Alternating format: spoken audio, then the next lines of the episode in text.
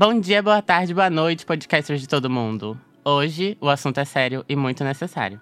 Nós vamos falar sobre saúde mental na vida do universitário. Eu sou Joab e aprendendo comigo hoje temos a Giovana. Oi, gente, voltei. Antes da gente começar, um aviso muito importante de sensibilização. Como nesse episódio a gente vai falar sobre situações delicadas, caso você tenha alguma sensibilidade relacionada aos temas de ansiedade, depressão e suicídio, ou você acha que você não está pronto para ouvir sobre isso agora, tá tudo bem, a gente se encontra na próxima.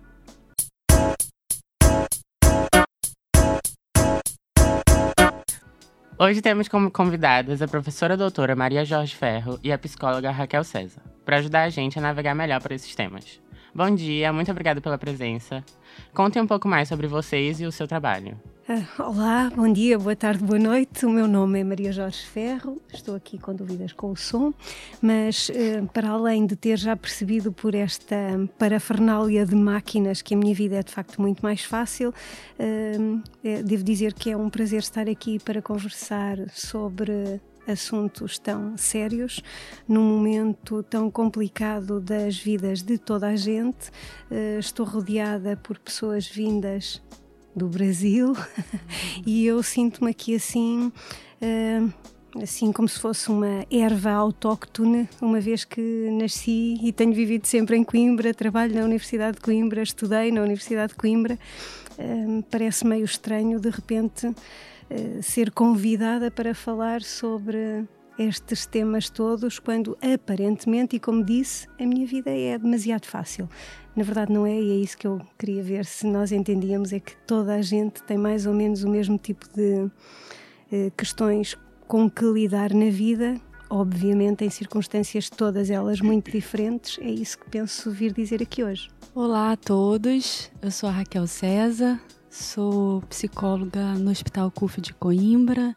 Trabalho aqui em Coimbra num consultório próprio, atendo alguns estudantes brasileiros. Eu mesma já fui estudante brasileira em 2009 e estou muito feliz de participar dessa conversa. Muito obrigada pelo convite, obrigada Peb, obrigada a todos vocês. Então vamos começar do começo, falando um pouquinho sobre ansiedade na vida do estudante, que é um uma constante, é um fator presente. Uh, importante falar que a ansiedade é uma reação normal do corpo ao estresse diário, mas se ela for exagerada ou muito prolongada, uh, pode ser um problema mais grave. Falando um pouquinho sobre ataques de pânico e já começando bem, né?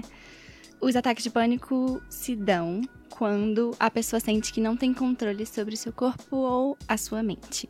É, é, um, é um extremo da ansiedade, é um episódio de ansiedade extrema. Já vamos começar falando sobre isso. Como saber quando a ansiedade é um problema e quando procurar ajuda? Já é uma pergunta dupla para começar. Bom, é, a ansiedade passa a ser um problema quando começa a afetar a nossa rotina, o nosso cotidiano, né? Então, a ansiedade, ela pode começar com alguns sintomas físicos que podemos identificar, seja boca seca, hiperventilação, que é respirar muito curtinho, tonturas, desconforto no estômago, por exemplo, uma queimação, é, formigamento, pelo corpo, o rosto um pouquinho mais afogueado, instabilidade no sono, né? Então começa também a afetar a qualidade do sono.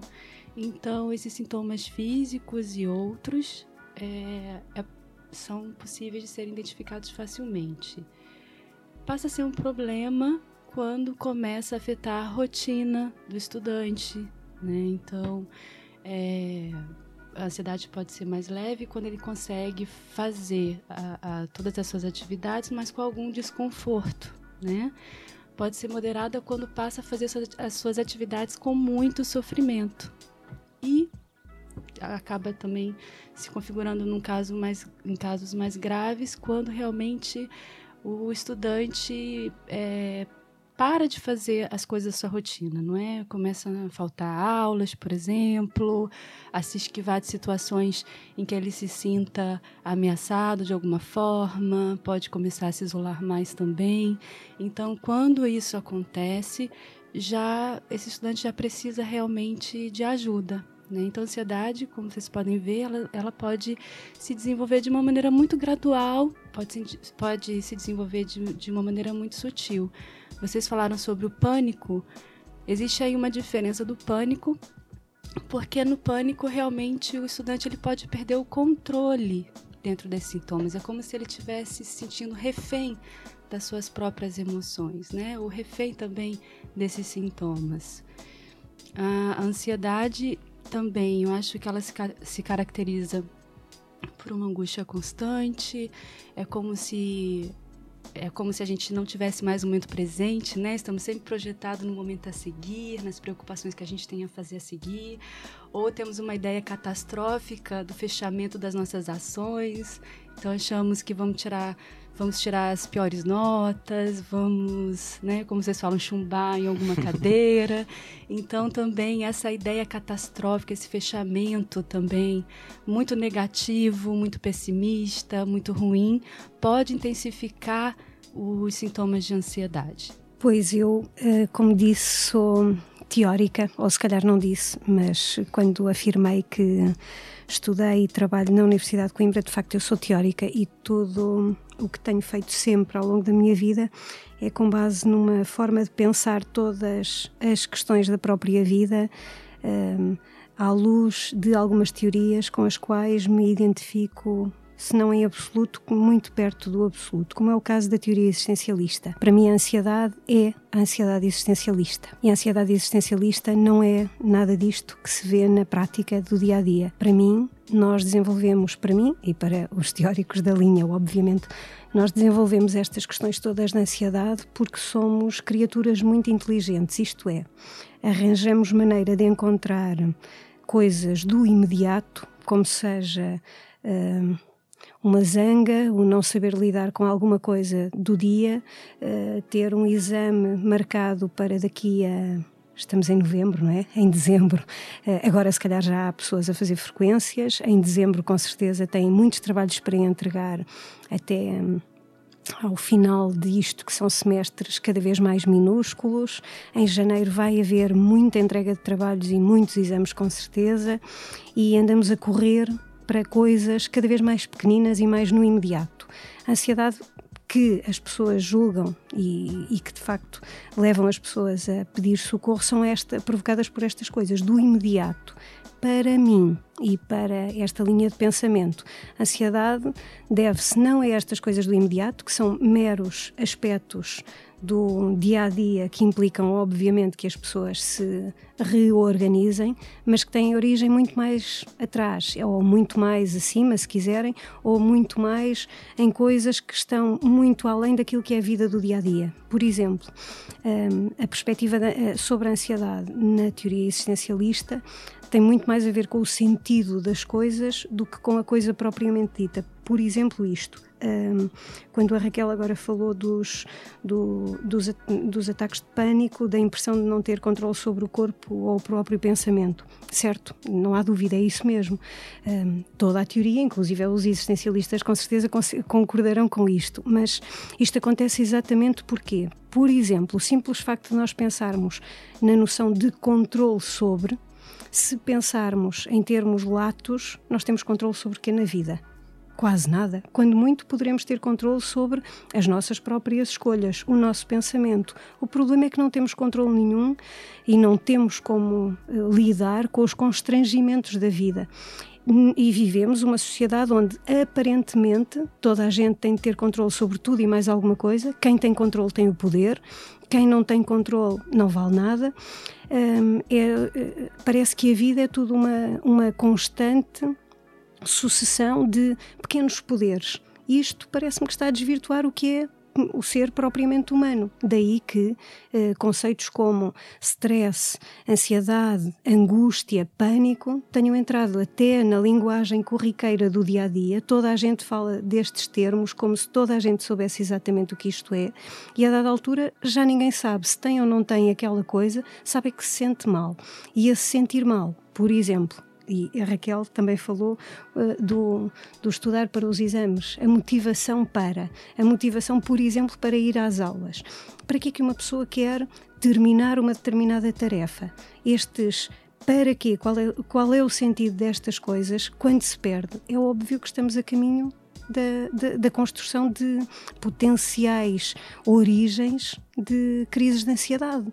Porque se nós não nos organizarmos no sentido maior daquilo que é a nossa vida e o que andamos a fazer, parece-me que estamos mais ou menos a condenar-nos a esta possibilidade de descontrolar aquilo que fazemos e por que fazemos. Daí nascer mais provavelmente esta coisa chamada ansiedade da vida do dia a dia e, e, é de facto complicado lidar com ela. Mas porque é muito complicado nós também termos, por exemplo, tempo para parar e pensar de onde vêm as coisas e de onde vem o mal-estar, muito provavelmente ninguém quer pensar, não é? E pensar de forma solitária não deve fazer. Aliás, o aviso no início parece-me que é muito, muito importante. Se as pessoas estiverem nesta situação de não saber lidar com elas próprias, então melhor é não estarem sozinhas. Encontrar alguém, pelo menos, que pense de forma a acompanhá-las. E é preciso, de facto, pedir ajuda nessas circunstâncias. Mas atrevermos-nos a assumir isso. É preciso parar e pensar na origem da coisa. Porque isto são só sintomazinhos. Então, precisamos buscar ajuda quando afeta negativamente a nossa rotina. É, vocês falaram sobre os exames e eu vou usar uma experiência minha. No ano passado, eu estava na época de exames, estava perto de ir para o Brasil. Na última prova, eu tive uma crise de ansiedade, não consegui fazer a prova, desisti, estou com zero. Isso é recorrente, querendo ou não, é uma coisa recorrente nós termos crise de ansiedade perante provas. E existe formas que ajudem a gente a se manter saudável durante a época de exames? Mentalmente, saudável emocionalmente e mentalmente. Por exemplo, ansiedade em relação aos exames. Eu sou professora agora, mas eu sou professora é uma das partes daquilo que eu faço. Na verdade, eu sou estudante em permanência. Uh, o que é que nós fazemos? Nós temos que nos conhecer realmente bem, ou pelo menos suficientemente bem para saber lidar com aquilo que são as nossas fragilidades. Uh, foi dito nessa afirmação da, do que levou a esse resultado, a essa desistência nesse exame. Há para mim uma frase absolutamente crucial nessa apresentação do problema, que é estava perto de ir para o Brasil. Eu não sei se a causa foi o exame, se foi a matéria que era preciso estudar, se foi a proximidade da viagem para o Brasil, se foram uma série de outras circunstâncias. O que é preciso é nós, por exemplo, reorganizarmos aquilo que dizemos para nós mesmos. Uh, essa afirmação a seguir: uh, sei que estou com zero. Eu reformularia e diria: não, aquilo não me correu bem naquele dia, tenho mais este trabalho para fazer a seguir. Mas essa coisa do ter o zero, isso já passou, não interessa nada. E isto é outra das coisas, das, não interessa nada, parece que eu não ligo àquilo que passou. Não é isso. E isto também é, é problemático pelo modo como se pode apresentar a coisa. Mas a verdade é que é um discurso interno que nós vamos desenvolvendo que nos facilita a vida ou dificulta.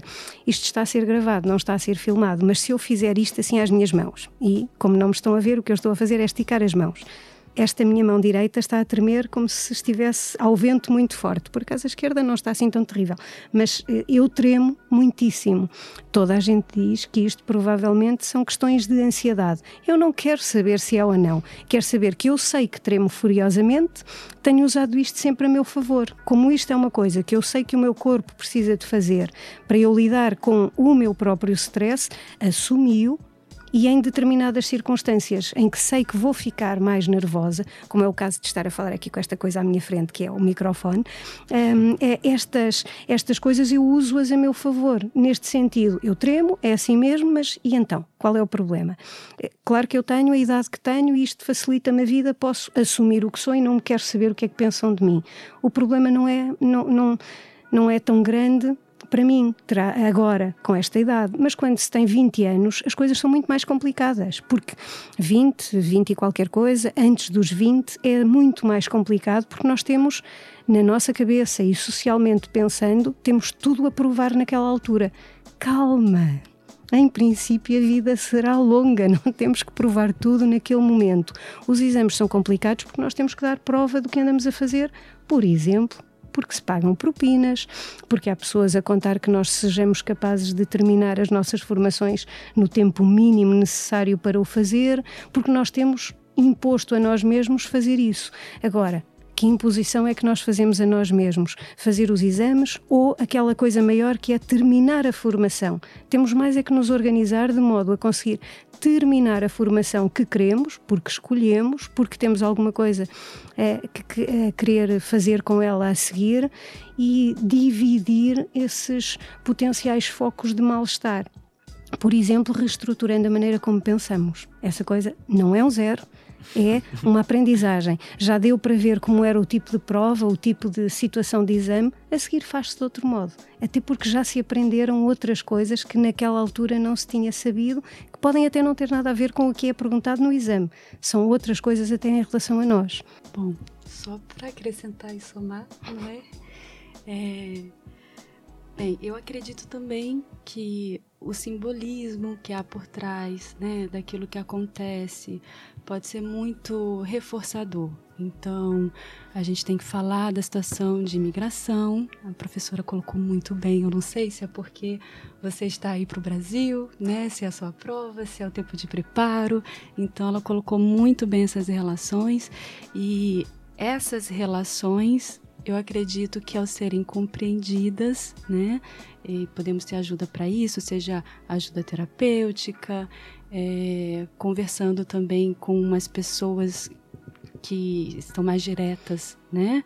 Conosco, por exemplo, tentar conversar com os próprios professores sobre as possibilidades de recuperação daquela nota. Eu acho que o acesso aos professores pode também tranquilizar um pouco mais os estudantes e às vezes a gente escuta, né, em consultório que esse acesso ele não é não é tão natural assim. Então isso pode também aumentar né, a minha, o meu medo, a minha expectativa de, de que será muito difícil a recuperação dessa nota. Então, eu acredito aqui que todos nós, a professora já foi estudante, eu também fui estudante em 2009, como já falei, e eu acredito aqui que compreender essas relações podem nos ajudar a chegar no simbolismo que há por trás da, das minhas reações. Então, o tratamento da instituição, a relação com os professores, estar longe de casa. Para todos os estudantes brasileiros, né, nós temos a, a questão das propinas, dos valores, a diferença entre os estudantes brasileiros, estudantes portugueses. Os estudantes brasileiros, é, já ouvi, enquanto estudante, né, algumas pessoas comentarem que, que estamos aqui porque temos dinheiro. E não é verdade, né? Tem muitos estudantes que vêm para cá sem bolsa, que os pais estão se sacrificando imenso no Brasil para conseguir é, sustentá-los. Então, o estudante ele já chega com uma cobrança. Né? Ele precisa mostrar resposta, ele precisa mostrar resultado. E desistir para o estudante gera um sentimento de fracasso né? Por exemplo, seja desistir da, da prova, porque não é somente a prova, é tudo que ela simboliza, né? Seja desistir do curso, não estou acompanhando o curso, vou ter que voltar para casa e falar para os meus pais que eu não estou acompanhando, de repente, falar para os meus pais que eu não estou me identificando com o curso depois de todo o investimento que eles fizeram em mim. Então, isso aumenta a pressão.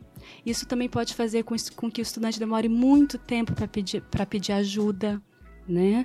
É, porque ele se mantém naquela situação difícil é, por toda essa cobrança que há em volta dele.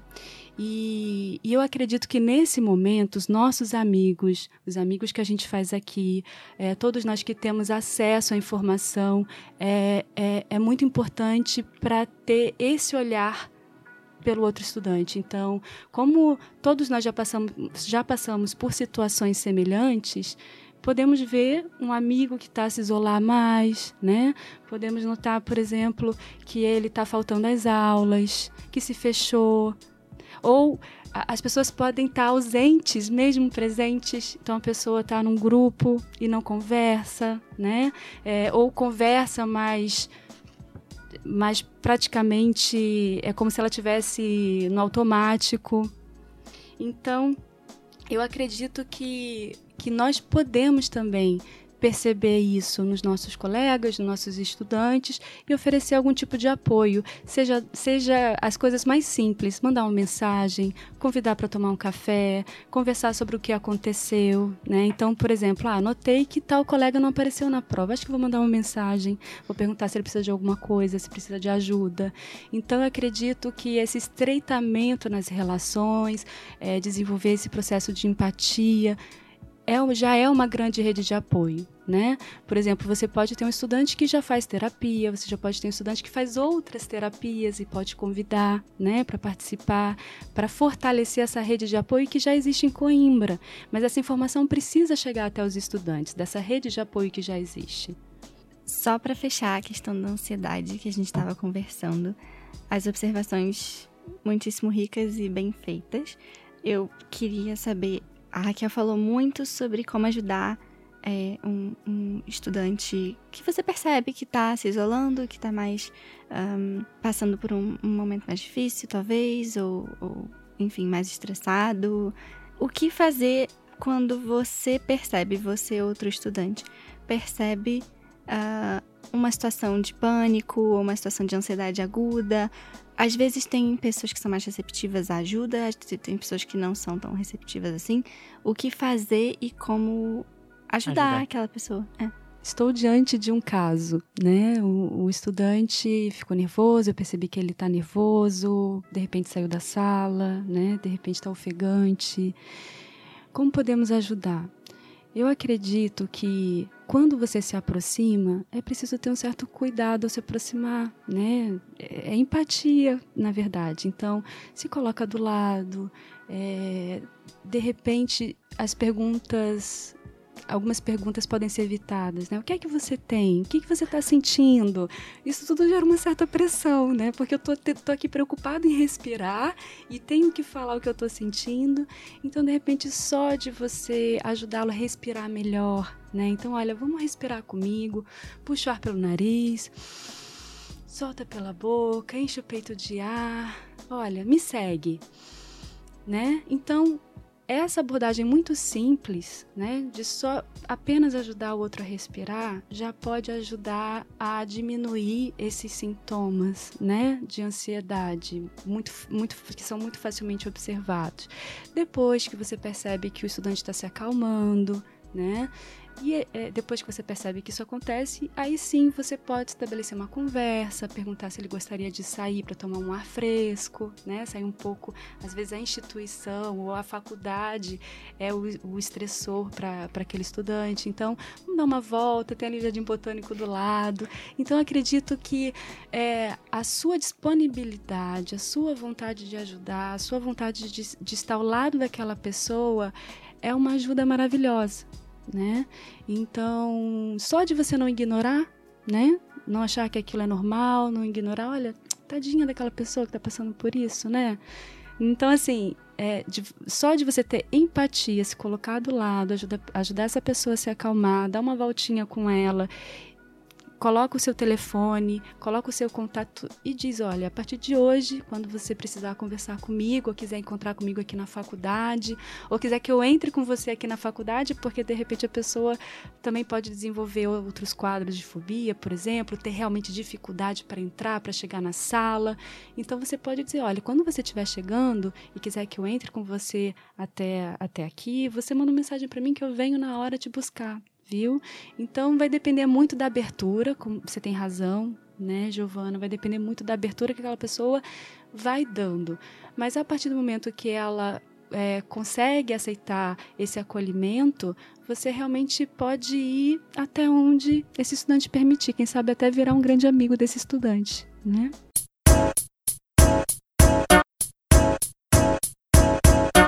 No ambiente acadêmico, outro problema também que é muito comum é a depressão, que no caso é tristeza extrema ou perda de interesse pelas atividades, essas coisas assim. É sempre bom a gente também saber quais são os sinais da depressão e como identificar esses sinais. A professora poderia falar um pouco sobre isso? Sim, depressão como tristeza extrema e perda de interesse pela vida em geral. Parece-me que isso acontece na vida nos estudantes universitários, quando acontece, é muito complicado lidar e complicado até reconhecer o que se passa, porque eh, ainda por cima no tempo em que nós vivemos, esta coisa das novas tecnologias e da, das redes sociais, as pessoas sentem uma pressão para a não depressão.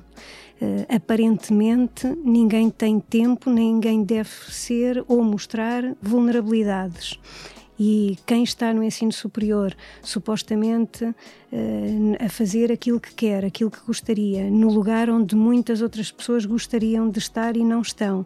Essas pessoas ainda têm mais obrigação de não deprimir, por exemplo. Esta a simples ideia de ter a obrigação de não deprimir é em si mesma ridícula, porque a depressão é de facto a perda absoluta de mobilização pessoal para o que quer que seja. Mas isso pode realmente acontecer e pode acontecer porque nós, socialmente, culturalmente, somos ensinados desde sempre a não falhar.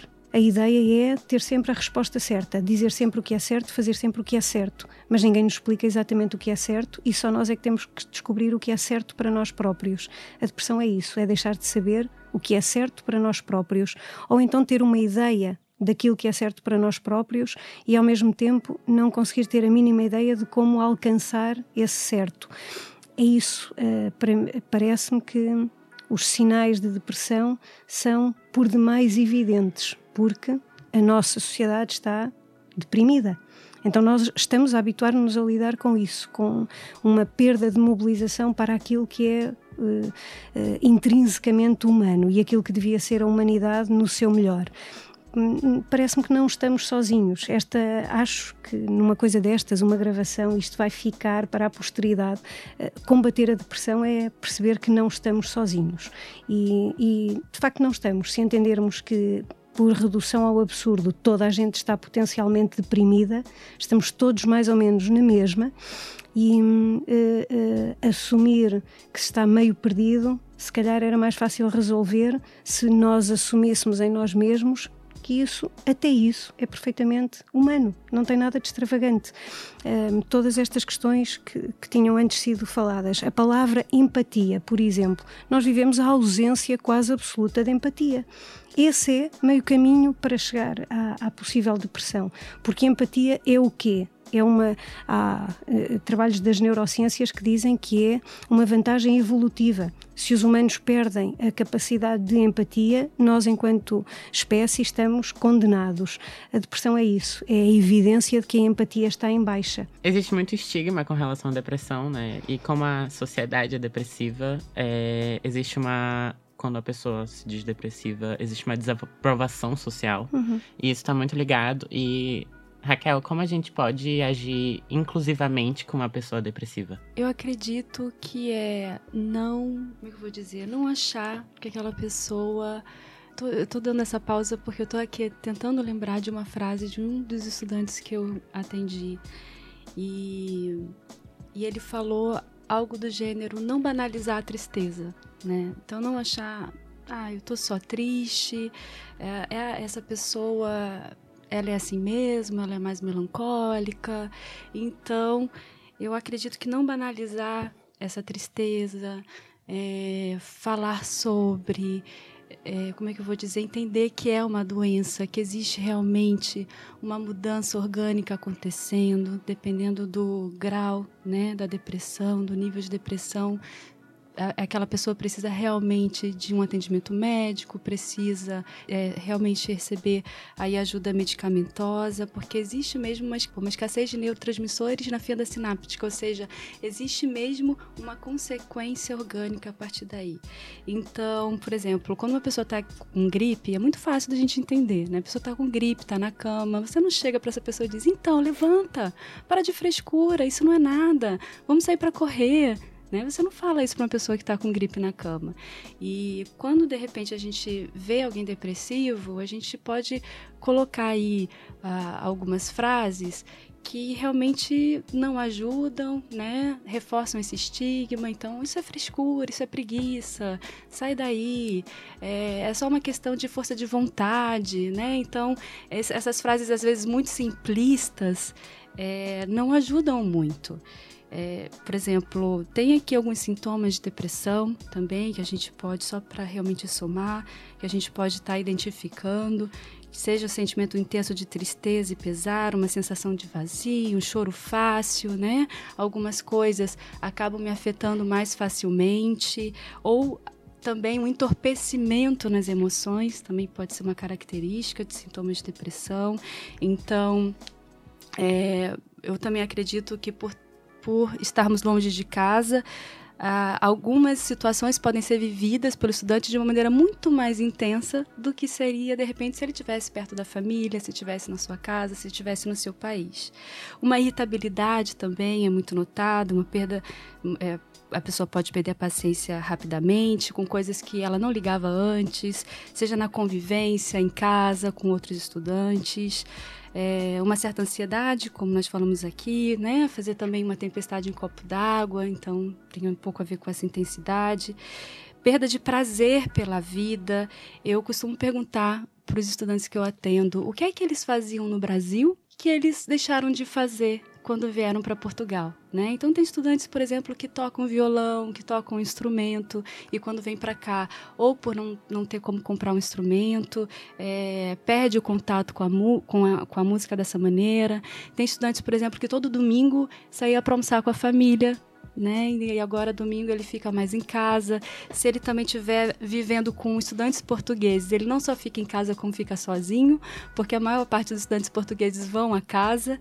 Então eu lembro quando era estudante isso acontecia muito comigo, eu ficava muito sozinha em casa aos, aos fins de semana. Perda ou aumento de peso, né? Então comer demais ou perder o apetite também pode ser um sinal de depressão é, cansaço e perda de energia. Então, existe uma característica, né, que é uma lentidão nos movimentos, uma lentidão nos pensamentos, lapsos de memória, dificuldade para lembrar realmente de algumas coisas, de contar um discurso de uma maneira é, mais ativa perda da autoestima ou culpa sem motivo aparente, nós acabamos de falar sobre a situação de estar longe de casa com essa cobrança, né, de mostrar a resposta para a família, de ir bem na, na, de conseguir passar em todas as cadeiras. Então, o estudante pode constantemente se sentir culpado, não sou um bom filho, meus pais estão desperdiçando dinheiro aqui comigo. Então, isso também pode, pode ser intensificado. Sentimento de desvalor ou de culpa.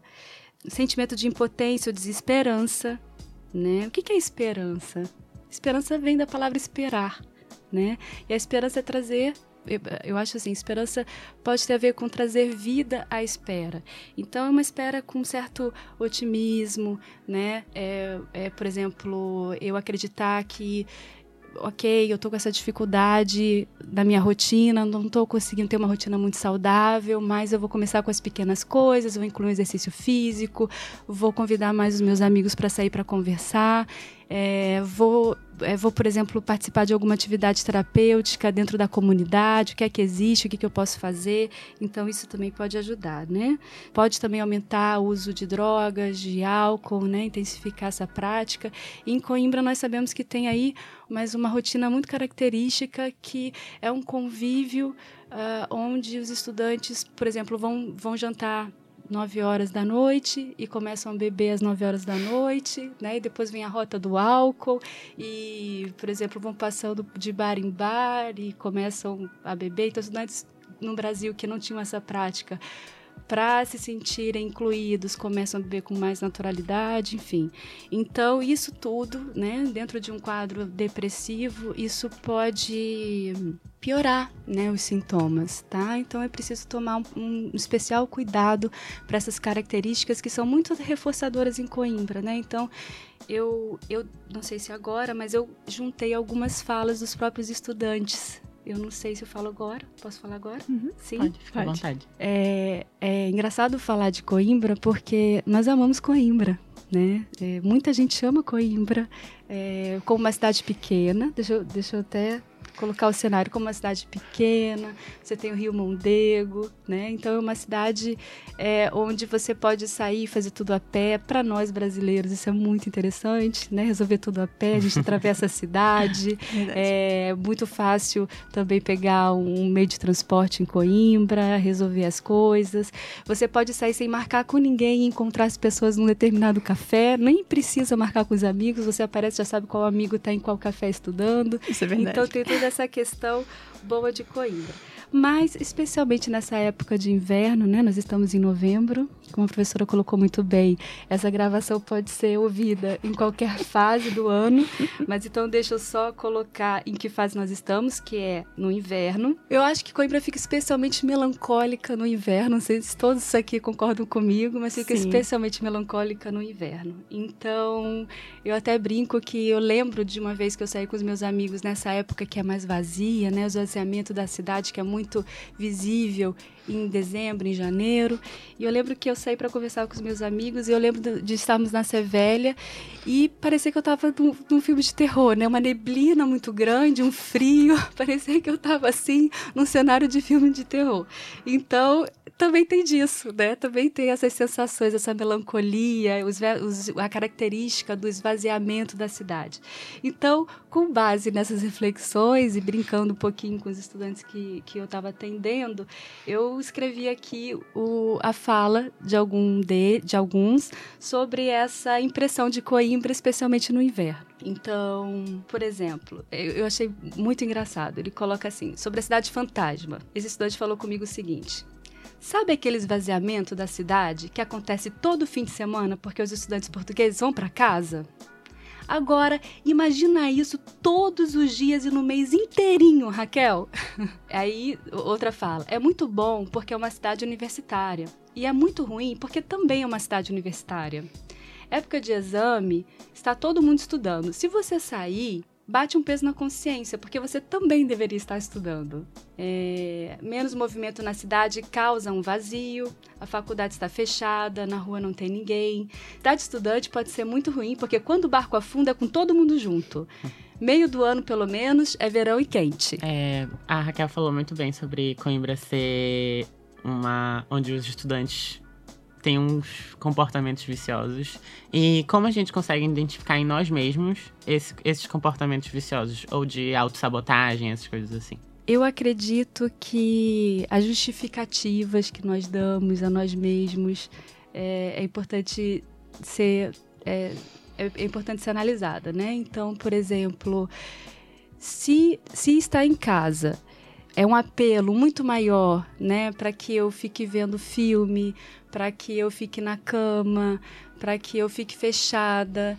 Então, se eu percebo que eu procrastino muito mais, tudo é mais importante do que estudar, né? Eu começo a lavar roupa, eu começo a faxinar a casa, eu começo a organizar um monte de coisa no meu quarto, porque no fundo eu não quero estudar, ou enfim, é, é uma prova muito difícil, eu acho que vai exigir demais de mim. Então, eu acredito que você perceber quais são os ambientes mais reforçadores para você conseguir. É, ter um comportamento mais proativo é muito importante. Então, se eu tenho dificuldade de estudar em casa, eu percebo que eu não estou rendendo muito bem, eu percebo que eu enrolo muito. Então, eu vou estudar num café, de repente, vou estudar em grupo também, porque isso pode melhorar também a, a esse meu sentimento mais solitário. É, vou para a biblioteca geral, então estabeleço alguns horários específicos para conseguir estudar todos os dias, colocando como hábito mesmo. E eu acredito que você juntar o estudo ao prazer é muito importante, né? Então, se eu gosto, se tem um dia de sol e eu gosto de estar ao pé do rio, posso ler um artigo ao pé do rio, então eu vou ler esse artigo ali, né? Se eu gosto de estar tomando um chá enquanto eu faço uma leitura, então eu posso é, é, procurar lugares muito gostosos para fazer isso, para pegar um pouquinho de sol. Então eu acho que, especialmente no inverno, o sair de casa é muito importante, né? Tentar perceber em que situações, em que momentos eu, eu tenho essa tendência a repetir as mesmas coisas. É como se Uh, por exemplo, eu tivesse muita vontade de estudar em casa, mas quando eu chego lá, né, todos os dias eu entro nesse ciclo vicioso que é vou tomar banho, coloco um pijama, vou pra cama, penso, ah, só vou ver aqui um episódio dessa série. Quando eu vejo, eu já vi a primeira, segunda, terceira temporada e nada aconteceu. Então, eu acho que identificar é, esses comportamentos de gatilho pode ser interessante e fazer alguma coisa diferente a respeito disso. E o exercício físico também eu acho que ajuda bastante todos os dias, ter um hábito mais saudável, né? Eu acredito também, só para fechar esse assunto, eu acredito que quando nós temos muito tempo para fazer alguma coisa, a gente pode realmente procrastinar mais.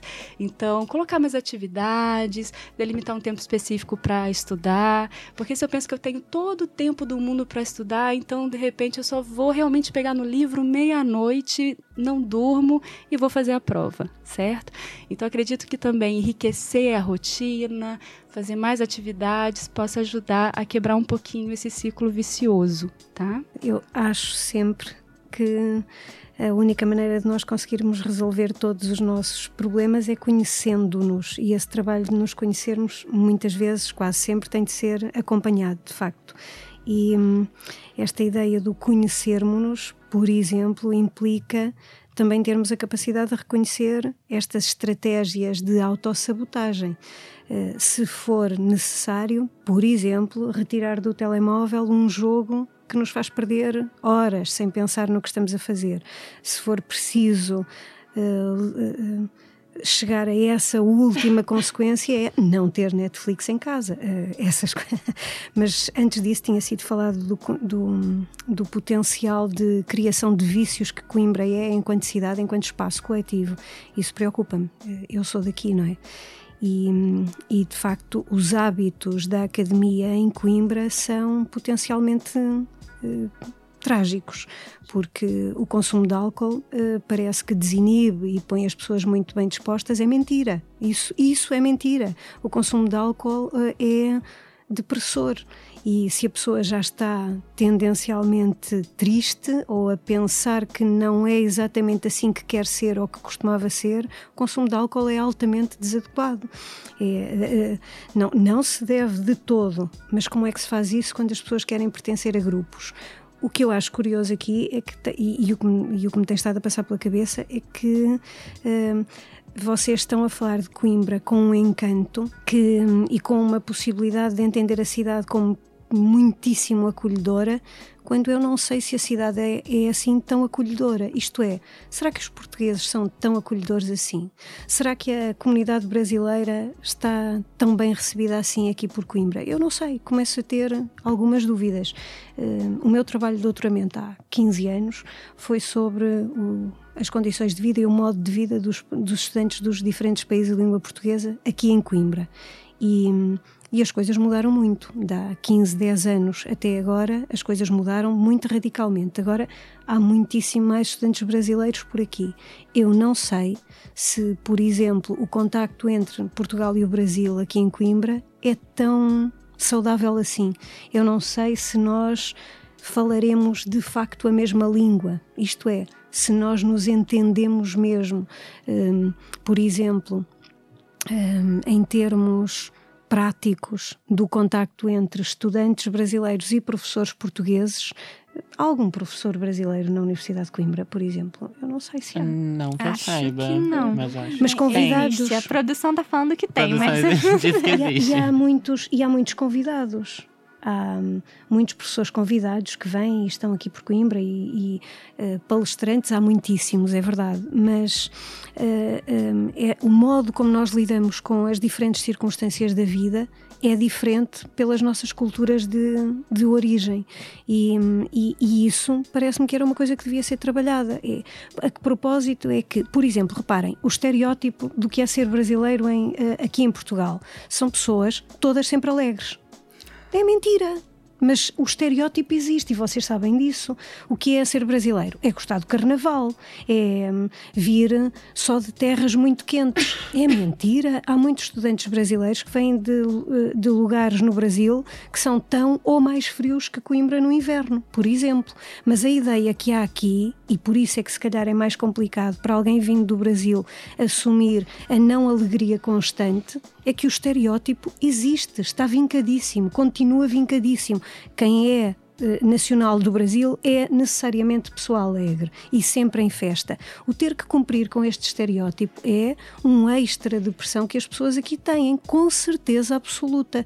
Nós temos que nos conhecer enquanto pessoas e culturas. E essa partilha do que somos enquanto indivíduos e culturas não está a acontecer. Por isso, todas estas questões, se calhar, são realmente vividas com mais pesar aqui por tudo isto que já foi dito, a distância, a ausência dos que nos são próximos e a dificuldade de assumir que, que se calhar precisamos de ajuda, porque ajudar como? Só quem de facto quer ser ajudado e a pessoa pode não querer. Eh, eh, não estou a dizer que toda a gente não quer, não é? Pelo contrário, mas há pessoas que de facto não querem ser ajudadas porque elas próprias não estão a perceber que precisam dessa ajuda. É, eu acho que uma fala muito interessante tanto da Raquel quanto da professora foi essa romantização da, da, da depressão e dos problemas uh, que a gente enfrenta, da ansiedade e tal. É uma frase muito comum que a gente fala muito, é tipo, ai, quero morrer. Ah, pois é. é. É uma banalização completa, quase que absoluta, da depressão, do, das ideias suicidas, é uma romantização imensa desse, desse campo, quando eu tive depressão e, e eu tive síndrome do pânico, muitas pessoas na minha família romantizavam, falando: ai, porque a Giovana é assim, ela é melancólica. Não é melancolia. É um problema, é uma doença. E não os meus pais. Meus pais entendiam e foram super.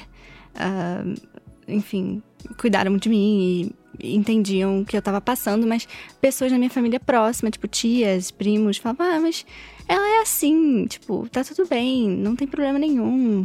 É, ou então, tipo, ah, ela só tá cansada. Tipo, final do ano, ela tá cansada. Ela tá, tipo, ela só, só quer descansar um pouquinho, tá tudo bem, deixa ela ali. É, e eu acho que é, é, juntando tudo isso, né, é, essa romantização e, e essa maneira de abordar o brasileiro, a gente tem um, um, peso maior, como a professora falou, eu concordo muito com essa fala, de estar tá sempre alegre, estar tá sempre bem disposto, ser sempre simpático. Tem uma coisa muito característica nossa, e eu acho que quando. Uma das primeiras coisas que eu comecei a sentir quando eu comecei a ficar deprimida foi tipo, mas eu não sou assim, mas o brasileiro não é assim, mas não era para eu estar tá assim né? Então eu acho que tem um peso também muito próprio, né, de desses padrões de comportamento que a gente, esses estereótipos que a gente adota como nossos, né, que às vezes podem não ser. É, mas eu acho que uma pergunta mais que me para na cabeça é como abordar a família e os amigos conversando sobre depressão de uma forma mais inclusiva, mas comunicando o problema, porque se a pessoa estiver passando por um problema ou acreditar que tem algum sinal de depressão, é um problema que precisa ser comunicado para a família ou para os amigos ou para alguém próximo, para um psicólogo, para uma ajuda, quem quer que seja. Como fazer isso de uma forma efetiva e mais direta possível para que as pessoas, mesmo que elas não concordem ou não entendam, para que elas se disponham a ajudar. Eu acho que isso é muito importante, né? Agora vou assumir o meu papel de professora na casa. Um, nós temos estado a falar de um assunto que é absolutamente tabu toda a gente usa as palavras, mas na verdade ninguém quer falar muito delas a sério. Falar de ansiedade, ah, pois está ansioso, está atrasado, é ansiedade. Uh, está deprimido, é porque está triste, por qualquer coisa assim. Fala-se das palavras, mas não se fala do que elas significam de facto. Nós estamos a, a, falar aqui, especialmente tendo em atenção que estas conversas acontecem para um público universitário. Parece-me que o que é fundamental dizer logo uh, ou sinalizar logo é aos colegas, aos colegas eh, próximos da turma, do, do ano, do curso que se está a fazer. E é avisar professores. Porque os professores, por exemplo, numa circunstância destas, podem ser, hum, sem querer muitas vezes, mas podem ser quase assassinos. Um professor que não tenha consciência de que um aluno está numa situação de profunda depressão pode fazer um qualquer comentário absolutamente. Uh, uh, inocente e, e, isso pode destruir a pessoa naquele momento, parece-me. Logo, é muito importante falar com, com quem está na, na nossa relação no imediato. Uh, qual é o problema disso? Os professores estão eles próprios alertados para estas questões? Não estão. Uh, aliás, a comunidade em geral não está alertada a sério para o problema sério que são estas coisas e os professores são parte da comunidade em geral. Não estão. E além disso, têm que lidar com muitas, muitas, muitas pessoas em turma, nos diferentes anos, nas diferentes unidades curriculares que lecionam, na investigação e por aí fora. É preciso fazer mais trabalho deste, de desestigmatização do que são estas coisas. Uh, porque, como eu antes tinha estado a dizer, isto acontece a toda a gente. É uma coisa que tem de ser trabalhada de forma uh, muito alargada e tem de começar por algum lado. Começar por algum lado é isso, é nas nossas relações de proximidade fazer o aviso. Porque se formos capazes de fazer o aviso, por exemplo, para um amigo, e toda a gente tem um amigo, estou, estou, a dizer toda a gente sabendo que é mentira, porque se calhar nestes momentos as pessoas, mesmo que tenham amigos, sentem que não têm ninguém em quem possam confiar.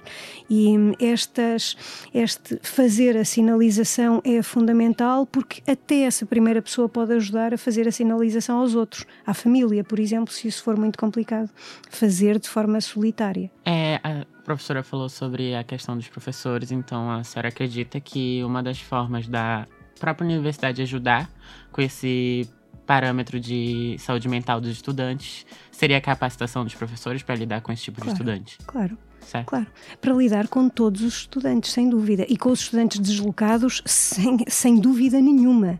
Mas, por exemplo, eh, ainda agora eh, há pouco a Raquel tinha falado dos estudantes portugueses que ao fim de semana vão para casa. Há muitos estudantes portugueses que também não vão e ninguém quer saber deles. Esta minha frase é um exagero, eh, mas, mas é um exagero para ilustrar isto. Por exemplo, os estudantes que vivem em Trás que vivem não, que são de Trás-os-Montes, do Algarve, dos Açores ou da Madeira, não vão a casa a não serem nas férias, por exemplo, ou a maior parte deles não vão. Esses estudantes, ninguém quer saber deles. Porquê? Ah, são portugueses, são de cá. Mas esse ser de cá, até aqui num país tão pequeno quanto Portugal, também não é tão verdade assim. Logo, é, é, se estas coisas fossem mais entendidas pelas pessoas, eh, era, era, era muito mais fácil a vida de todos, obviamente. É claro que estes, se quiserem, aliás, isto às vezes é piada que se faz cá, um estudante que vive em trás, que seja de trás dos montes, pode que, em última análise, até pode ir a pé até casa. Mas os que vivem, os que vêm das ilhas, não podem ir a nado para, para os Açores ou a Madeira. Uh, estas, estas coisas também serviriam, por exemplo, para a, a população portuguesa perceber isto do, do estar longe, que se num país do tamanhito de Portugal, que é uma coisinha pequenininha, pequenininha, pequeniníssima, quando comparada com o Brasil, isto pode ser uma coisa sensível, imagine-se quem está tão longe de casa a casa quanto os estudantes brasileiros, não é? Isso devia ser desestigmatizado também, estas questões das... Da, por exemplo, eu sou do tempo, enquanto estudante, de professores aqui na faculdade que diziam que a atitude de estudante universitário é estar deslocado na universidade e não ir a casa. Qual ir a casa ao fim de semana? Era o que mais faltava. A vida de estudante é estar e estudar. As coisas mudaram.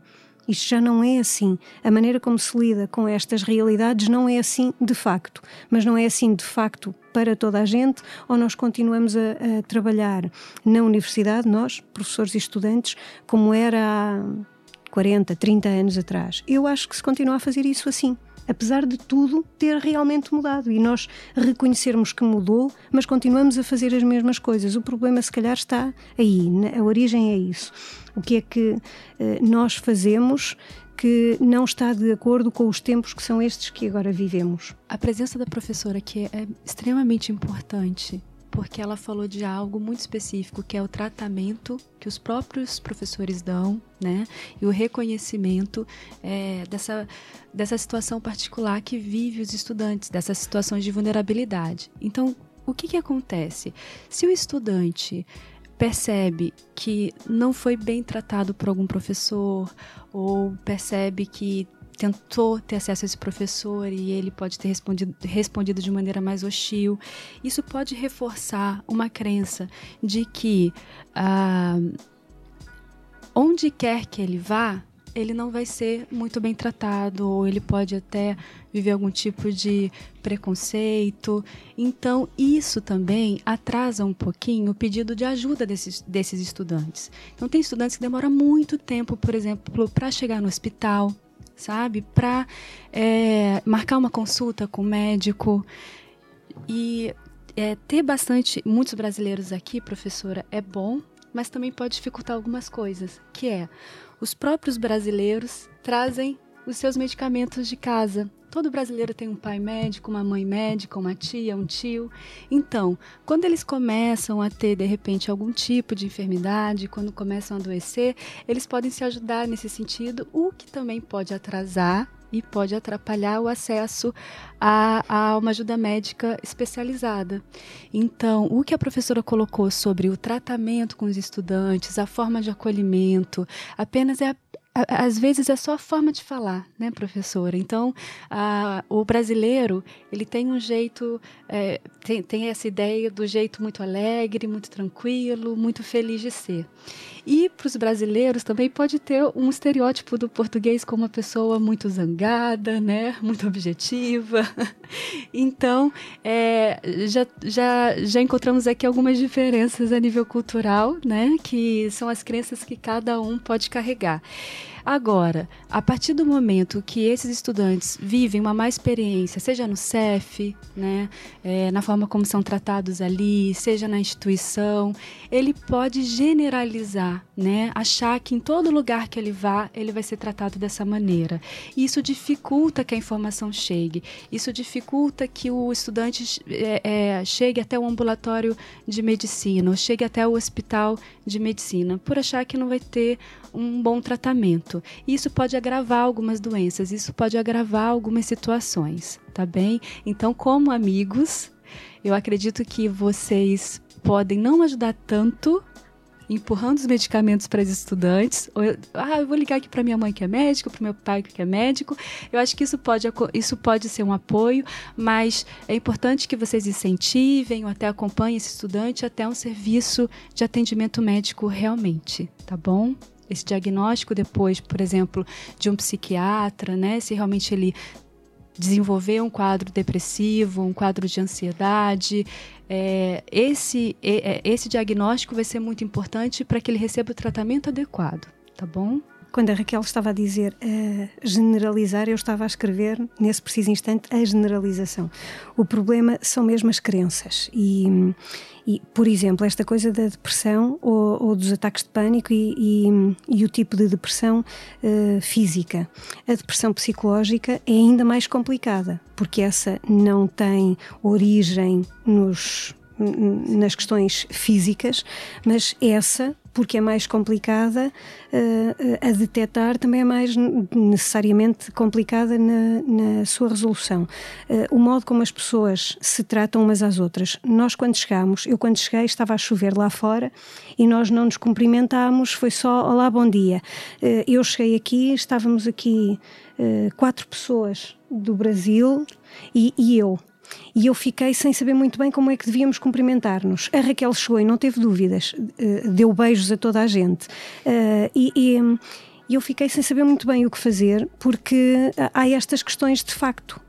A maneira como nós nos relacionamos uns com os outros, a maneira hum, mais agressiva, antipática, violenta, rápida, sei lá, de falar dos portugueses e a maneira mais acolhedora, a maneira de falar mais acolhedora do Brasil, isso também é, até isso, um potencial estereótipo. São mesmo formas diferentes de nos expressarmos, mas o modo diferente de nos expressarmos também tem de ser uh, um trabalho de equilibração. Nós vamos ter que ver como é que nos fazemos entender uns aos outros, porque realmente esta forma de sermos entendidos como mais acolhedores ou menos acolhedores tem mais a ver com a nossa forma de expressar aquilo que culturalmente somos do que aquilo que queremos na relação uns com os outros. E a generalização é muito complicada, obviamente. Se uma pessoa é maltratada por alguém, se alguém do Brasil é maltratado por alguém de Portugal, se calhar a pessoa de Portugal não quis maltratar, mas a maneira de se expressar pode ser entendida como violenta até. Não é necessariamente isso. E o contrário hum, também, mas, uh, mas uh, isso tem a ver com o nível de, de, conhecimento que nós temos uns em relação aos outros. E não temos, porque vivemos nesta superfície das coisas apenas.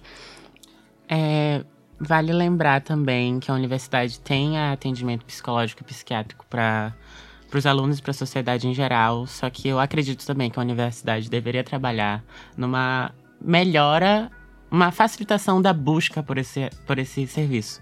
Porque a gente entra no site, demora eras e eras para achar onde marcar consulta, vai na faculdade de medicina, demora também para achar onde é o consultório. Também uma diminuição da burocracia, porque para a gente conseguir um atendimento psicológico na universidade demora muito. E também ah, vale também lembrar que existem muitos é, eventos que falam sobre saúde mental e alguns da universidade e alguns de outras associações. E foi isso. Gente, muito obrigada. Muito obrigada às nossas convidadas. Foi riquíssimo, foi. Enfim, maravilhoso, aprendi muito. É, vale lembrar que o primeiro passo, como a gente conversou aqui, discutiu, é sempre conversar e discutir, que é o que a gente está fazendo.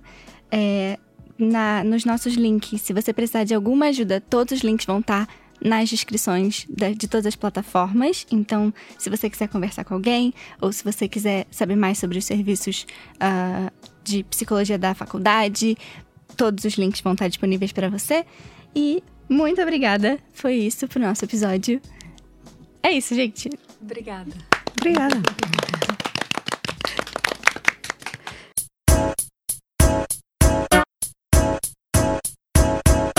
A gente queria também agradecer a secção de comunicação do Departamento de Filosofia, Informação e Comunicação da Faculdade de Letras por ter cedido a sala que estamos gravando agora. E lembrar que o podcast é um oferecimento da APEB.